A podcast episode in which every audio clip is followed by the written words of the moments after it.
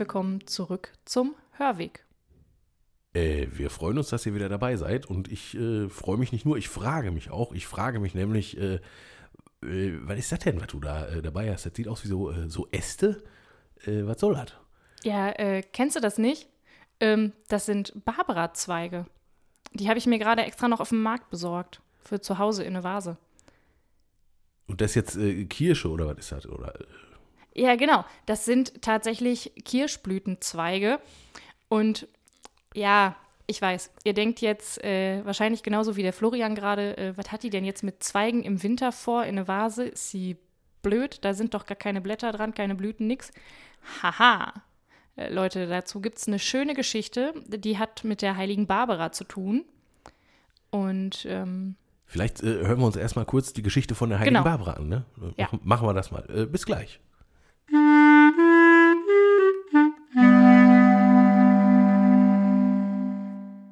Barbara von Nikomedia.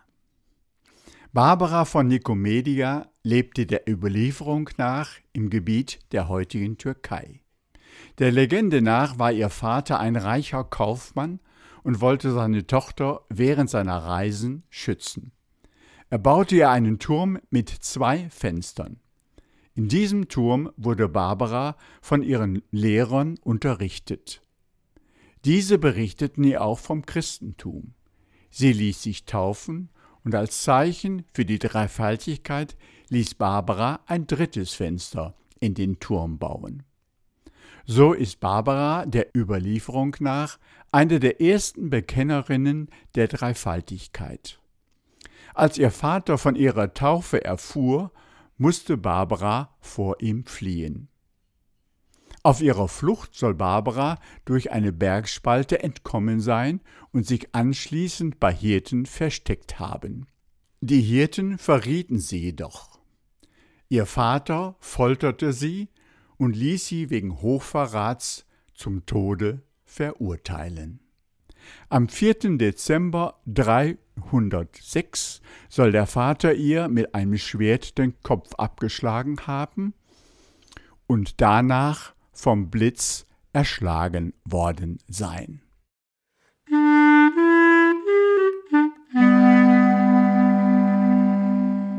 Ja, genau. Äh, ich habe jetzt gerade hier schon mal nachgeblättert. Also ich habe äh, erst zugehört und äh, parallel dazu geblättert. Und zwar im deutschen Handbuch des Aberglaubens. Und da steht drin ähm, Barbara-Zweige. genau, genau das macht man nämlich. und jetzt hofft man, korrigiere mich, ähm, also dass irgendwas gut wird, wenn die äh, am Heiligen Abend dann äh, blühen oder was, wenn man jetzt zu Hause in die Vase stellt oder wie ist das? Genau, es ist eine schöne Tradition in Erinnerung an die heilige Barbara. Ähm, diese Kirschblütenzweige, die, wenn ich sie Anfang Dezember schneide und reinhole, hoffentlich schon einmal Frost bekommen haben, denn sonst funktioniert der ganze Zauber leider nicht, ähm, in die Vase zu stellen. Und wenn sie dann an einem warmen Ort im Wasser stehen, dann ähm, blühen sie rund um die Weihnachtstage. Genau, das soll erinnern ähm, an etwas, was auch zur Barbara-Legende gehört, was wir jetzt gerade nicht gehört haben, als die nämlich geflohen ist äh, vor ihrem Vater. Äh, da soll, äh, soll sie mit dem Gewand äh, an einem äh, Obstbäumchen hängen geblieben sein und dabei ist ein Ast abgebrochen und äh, der wurde dann äh, mitgenommen und auch in eine Vase gestellt. Und just an dem Tag, äh, an dem sie dann das Martyrium äh, äh erlitt, also ihr Vater sie ermordet hat, da blühte, blühte dann äh, das Zweiglein. Das ist ein Teil äh, der Barbara-Legende. Es gibt unglaublich viele Teile zur Barbara-Legende. Es gibt unglaublich viel Volksgut, gerade auch hier so im Ruhrgebiet. Vielleicht fangen wir mal vorne an. Also Barbara ist halt eine von den klassischen frühen heiligen Figuren. Wir hatten es ja in der Martinsfolge, eigentlich früher waren alle Heilige immer so Märtyrer, also Leute, die um des Glaubens willen, äh, willen umgebracht wurden. Und so eine ist sie halt auch. So, so Heldengeschichten sind das so. Ähm, genau, insofern ist eine sehr alte Heilige, dass die verehrt wurde. Das ist so fürs siebte, achte Jahrhundert schon nachgewiesen, so im Byzantinischen Reich. Ähm, allerdings hier in unserer Gegend ähm, auch wenn wir so denken, so, ach Barbara, das ist doch die Patronin auch vom Ruhrgebiet, Bergbau und so weiter. Äh, das stimmt, das ist aber erst äh, über den Ruhrbergbau überhaupt erst hier hingekommen. Ne? Also man könnte auch sagen, hier für uns ist Barbara eine sehr junge Heilige. Die wurde zwar in Österreich und in Schlesien schon äh, ganz, ganz lange verehrt, aber äh, dass hier im Ruhrgebiet diese ganzen Barbara-Traditionen sind, früher gab es auch noch knappen Umzüge am Barbara-Tag und was nicht alle, ähm, das ist tatsächlich erst mit dem Bergbau gekommen, weil man sich dachte, die heilige Barbara wäre so eine coole Figur, äh, die, die, wie gesagt, die, also vor allem die ganzen schlesischen Bergarbeiter, die man geholt hat im 19. Jahrhundert ähm, die hatten die schon so dabei. Es gibt übrigens in den ganzen Bergwerten unten auch immer so äh, Barbara-Schreine und was nicht alle.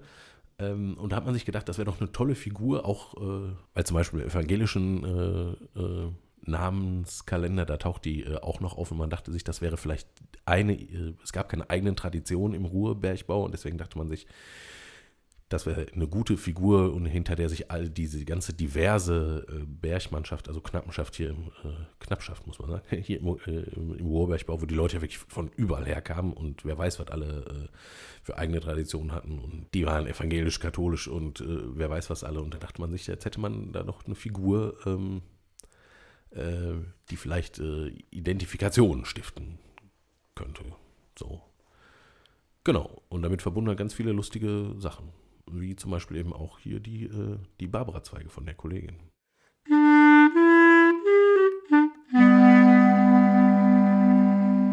Äh, du sagtest, Barbara ist eine der ganz alten heiligen Figuren. Jetzt ist aber vor ein paar Jahren was passiert, dass äh, die Barbara tatsächlich von Rom erstmal aus dem Heiligenkalender geschmissen wurde. Sag mal, wie kamen die denn auf den Trichter? Ja, Hat ja hier eh nicht geklappt. Also ja, das ja, vielleicht schon mal vorweg. Das stimmt. Ja, äh, das hatten wir beim heiligen äh, Christophorus ja auch schon. Also ähm, so in der Vergangenheit äh, ist man auch in der Kirche dahinter gekommen, dass viele Traditionen, gerade so was Heiligenverehrung angeht, nicht unbedingt historisch in dem Sinne sind, als dass sich dahinter tatsächlich historische Persönlichkeiten verbargen. Und irgendwie dachte man in Rom jetzt zuletzt, es wäre doch ganz, ganz äh, wichtig, ne, damit die Heiligenverehrung auch äh, richtig äh, ist. So, ich weiß es nicht, müsste man, äh, ja. Ähm, dass da auf jeden Fall immer auch eine historische Person dahinter äh, steckt. Und deswegen hat man äh, also da Forschungen betrieben und also wenn es nicht genug Belege für die, für die historische Existenz einer heiligen Persönlichkeit gab, dann hat man die halt einfach gestrichen. Jetzt ist es aber so, dass, äh, dass äh, die Bistümer äh, ja durchaus ihre eigenen Regionalkalender haben können. Und hier zum Beispiel im Bistum Essen steht deswegen die Heilige Barbara natürlich trotzdem noch drin, auch wenn sie im Materiologium Romanum, dem, dem römischen heiligen Ding, halt nicht mehr, nicht mehr drin steht. Also bleibt heilig. Genau, das äh, zeigt aber eigentlich auch nur die Tradition, gerade hier im Ruhrgebiet. Viele Krankenhäuser mit dem Namen St. Barbara und ähm, viele Kirchengemeinden mit dem Namen St. Barbara. Da kann man die einfach schlecht hier streichen. Ja, also hab, äh, Sie kommt ja sogar in der letzten Strophe des Steigerliedes explizit vor. Genau, und, Wacht ähm, Barbara, ähm, genau. Genau.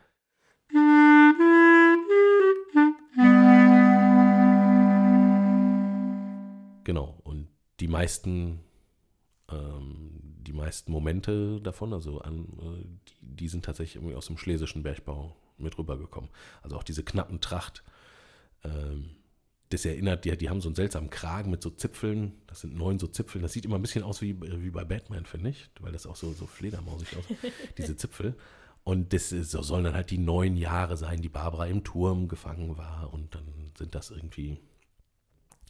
Die Anzahl der Knöpfe sind halt, glaube ich, 27, ne? also so alt wie Barbara geworden ist. Genau. Also äh, vielleicht achten wir, gucken wir noch einmal ein bisschen auf, äh, äh, ähm, auf die historische Person, falls es sie denn gab oder was sie ausgemacht hat, so, damit wir da vielleicht noch ein bisschen dahinter kommen. Oder hast du gerade noch was anderes im Sinn? Nee, also ich finde tatsächlich, wo du dabei bist, was die heilige Barbara ausgemacht hat. Ich finde ja eine Sache total spannend. Denn ähm, im Grunde könnte sie auch ein bisschen die Patronin der Architekten sein. Weil sie selber bautätig geworden ist. Ne? Genau, sie ist nämlich, und das war ja zur damaligen Zeit doch eher unüblich, dass eine Frau sich in Bauangelegenheiten eingemischt hat. Äh, nicht wie heute, wo man ja eher sagt, komm, die Frau äh, entscheidet, wie das Haus aussieht. Ähm, nee, nee. Zur damaligen Zeit, ihr Vater hat ihr ja einen Turm bauen lassen und dieser Turm hatte ursprünglich zwei Fenster. Ähm, jetzt ist Barbara ja dann äh, katholisch geworden oder christlich. Und ähm, damit war natürlich die Dreifaltigkeit für sie ein großes Thema. Ähm, Gott Vater, Gott Sohn und Gott Heiliger Geist. Und ähm, dem wollte sie Ausdruck verleihen in ihrem Turm. Also was hat sie gemacht? Sie hat einfach ein drittes Fenster in ihren Turm schlagen lassen. Vielleicht war es auch einfach ein bisschen dunkel. Äh, manche, äh, also manche Legenden sagen, dass sie das bei, ihrem, bei dem Turm, äh, wo Vater sie eingesperrt hat, äh, gemacht hat. Andere äh, sagen, also sie, sie hat sich ja entschieden, das war ja auch so, sie war eine kluge und schöne Frau und viele wollten sie heiraten und sie äh, wollte aber lieber für sich bleiben und hat quasi Jungfrauenschaft geschworen und wollte lieber einfach für sich und für Gott leben, was ja damals jetzt im hellenistischen Umfeld nicht so äh, nicht so gut verstanden wurde. Und dann hat sie sich halt äh, entweder, also der Legende nach, äh, eben halt auch wohl in einem Badehaus, äh, was ihr sehr, sehr reicher Vater, muss man sich richtig wie so einen Fürsten vorstellen, ne? Äh, hatte da zurückgezogen, wollte dann da, was weiß ich, äh, quasi einfach als Einsiedlerin leben und hätte sich ihr Fenster da reingebaut. Oder halt in den Turm, das weiß man nämlich nicht mehr so genau. Interessant ist aber halt der Zug, sich aus dem, aus dem weltlichen Leben sehr weit zurückzuziehen und ähm, sich irgendwie ähm, mit der ganzen Lebenszeit auf Gott zu konzentrieren. Ich glaube, das ist, das ist äh, so das, weswegen sie damals eben schon für äh, heldisch gehalten wurde ne? oder äh, Verehrung erfahren hat. Zumal sie ja dann auch äh, das, das Ganze so ernst gemeint hat, äh, dass sie sich sogar dafür hat umbringen lassen. Äh, grauselig. Ach so, wieso jetzt Schutzpatronin des Bergbaus? Es gibt ja am Ende der Legende gibt es ja diese Geschichte mit, äh, der Vater wird sofort vom Blitz erschlagen. Das ist also das Motiv des plötzlichen Todes. Ähm, und das ist ja was, was einem im Bergbau ganz gut passieren kann. Außerdem ist ja auch Teil der Legende, dass Barbara durch eine Felsspalte entkommen ist. Ne? Genau, also da kommen diese zwei Bilder kommen da zusammen und die passen natürlich wie Knopf auf Auge dann in den Bergbau. Genau. Was jetzt sehr, sehr spannend ist, äh, wie gesagt, der Ausgang der Geschichte ist, die Frau zieht sich ganz aus dem Leben der Welt zurück und will ein gottgefälliges Leben führen und nur für Gott sein. Und später wird sie dann äh, in der Welt Schutzpatronin für alles Mögliche, zum Beispiel für den Bergbau, der ja auch ein großes Geschäft ist. Aber nicht nur das. Äh, vor dem Hintergrund des Motives des plötzlichen Todes ist die heilige Barbara auch die Schutzpatronin der Artilleristen. Äh, da gibt es dann auch wieder eigene Legenden dazu. Ne? Das ist also irgendwie äh, eine heidnische Stadt von christlichen äh, Soldaten belagert wird und die treffen aber nicht mit ihren Kanonen und dann beten sie und rufen die Barbara an und dann, dass doch bitte ihre Geschosse so treffen mögen, wie auch der Blitz den bösen Vater erschlagen hat. Und jetzt, wie gesagt, jetzt, wir hatten es ja schon mit äh, kritischem Blick auf Heiligkeit und Legenden und so weiter und da geht es jetzt schon, schon wieder los. Also da finde ich, entsteht eine große Spannung. Ne? Das, ist immer, das passiert immer wieder so mit, äh, mit Religion. Wo ist die Grenze?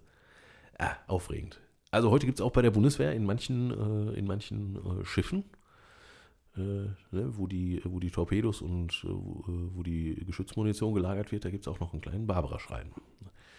Und es tatsächlich heißt sogar, ähm, heißt glaube ich sogar die, die Munitionskammer in französischen Schiffen äh, La Petite Barbara. Genau, kleine Barbara. Ja. ja. Was auch noch ganz spannend ist, ähm, die Barbara ist tatsächlich auch noch Schutzpatronin der Feuerwerker. Also auch, auch, auch wegen dem Bummknall. Ne? Genau, ja, auch ja. wegen dem Bums und dem Knall und ähm, genau. Auch ähm, bei den Feuerwehrleuten, die sich mit Sprengtechnik und so befassen, da ist sie nämlich tatsächlich auch die Schutzpatronin und nicht der heilige Florian. Höhö. Genau. Äh, den machen wir dann auch, wenn er soweit, äh, wenn er dran ist, aber das ist erst im Mai wieder der Fall.